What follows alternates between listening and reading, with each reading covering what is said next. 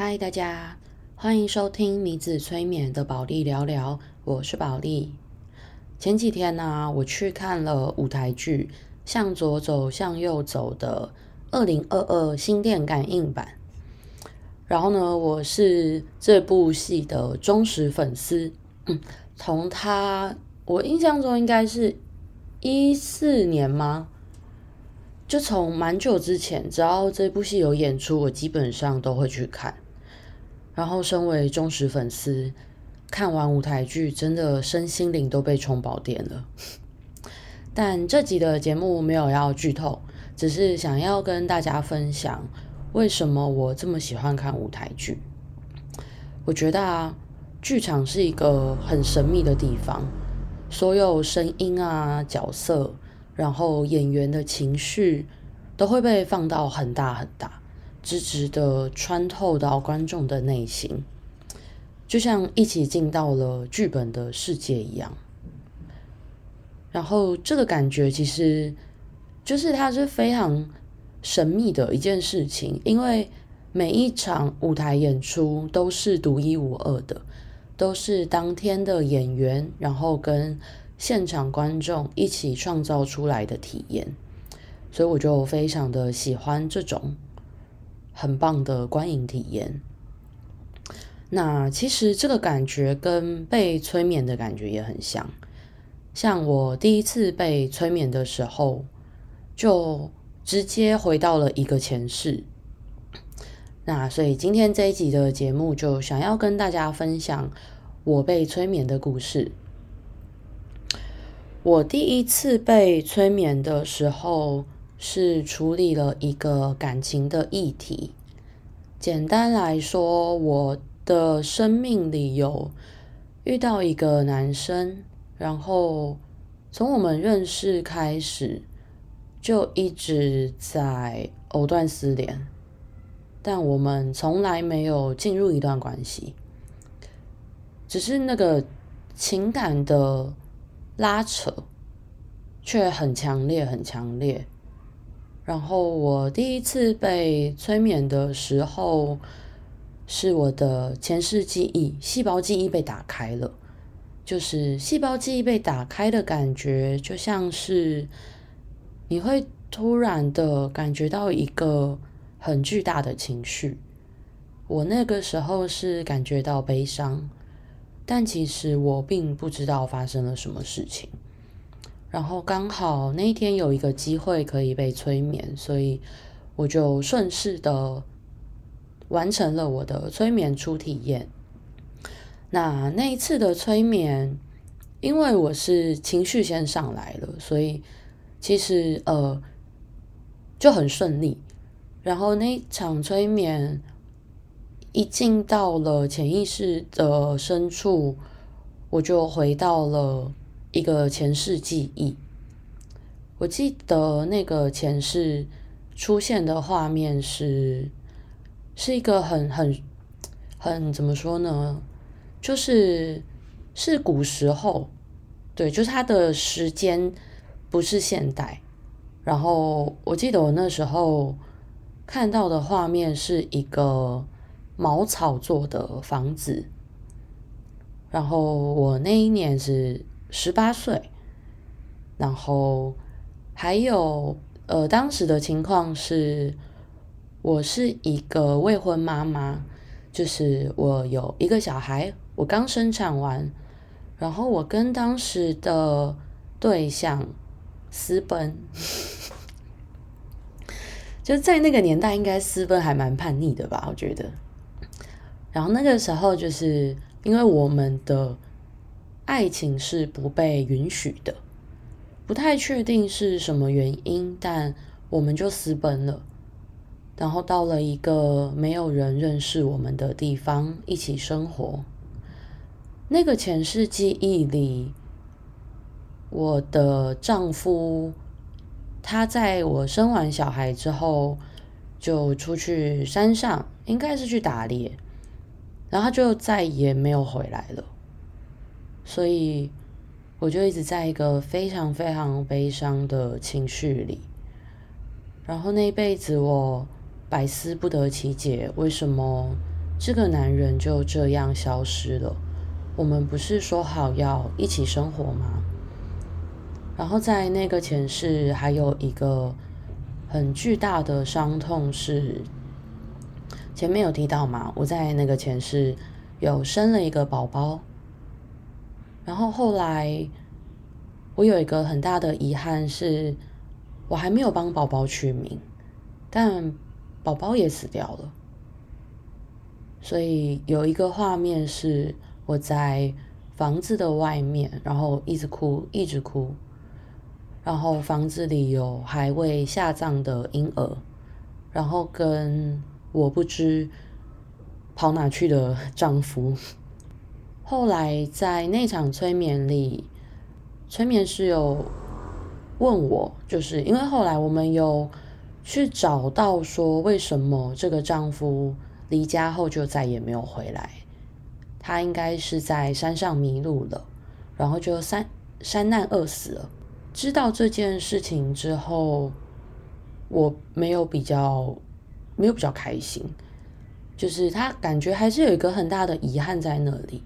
后来才发现是那一辈子的我还没有帮宝宝取名，我连他的。就是他的墓碑上要写什么名字，我都不知道。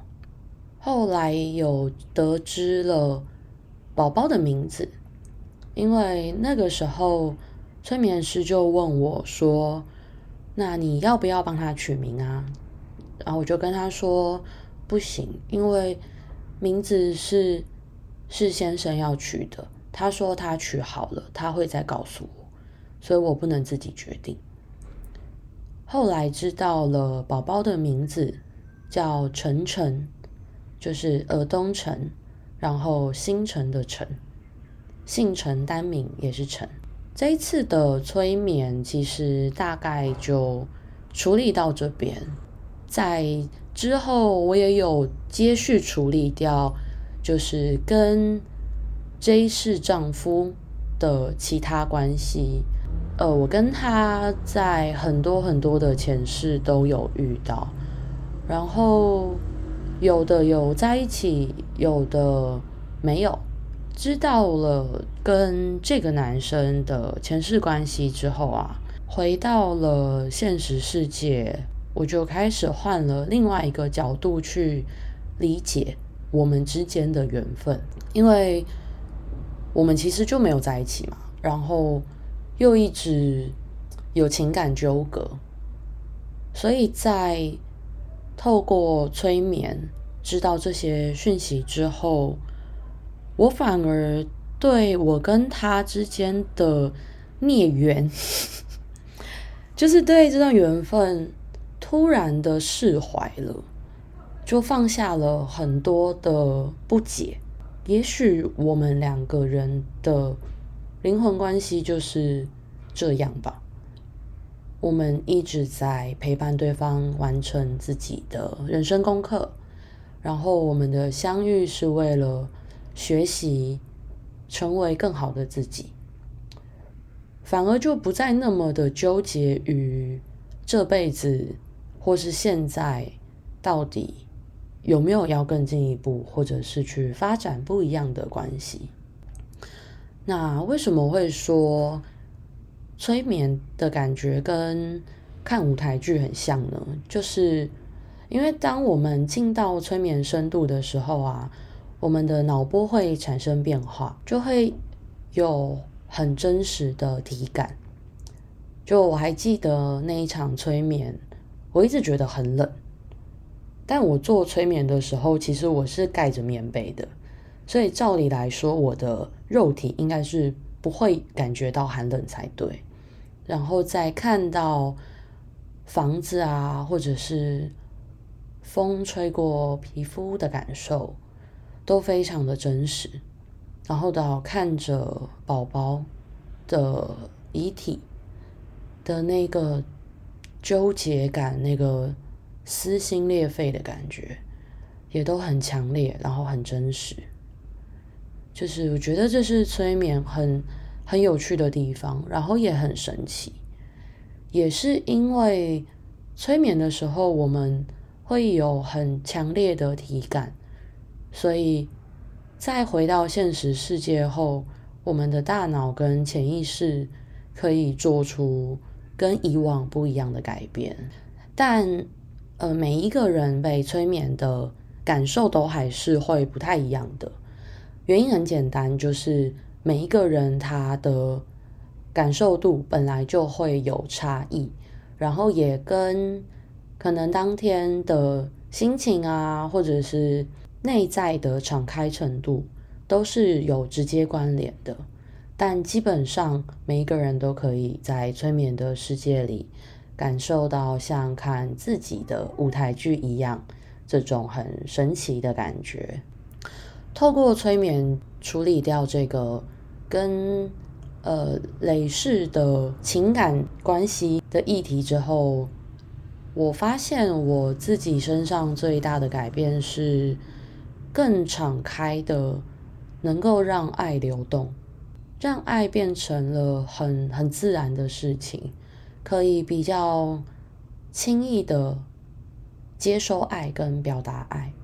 因为以前的我其实对于要很坦诚的面对亲密关系是会有障碍的。就我不知道大家会不会跟我一样，欸，就是就会怕怕的。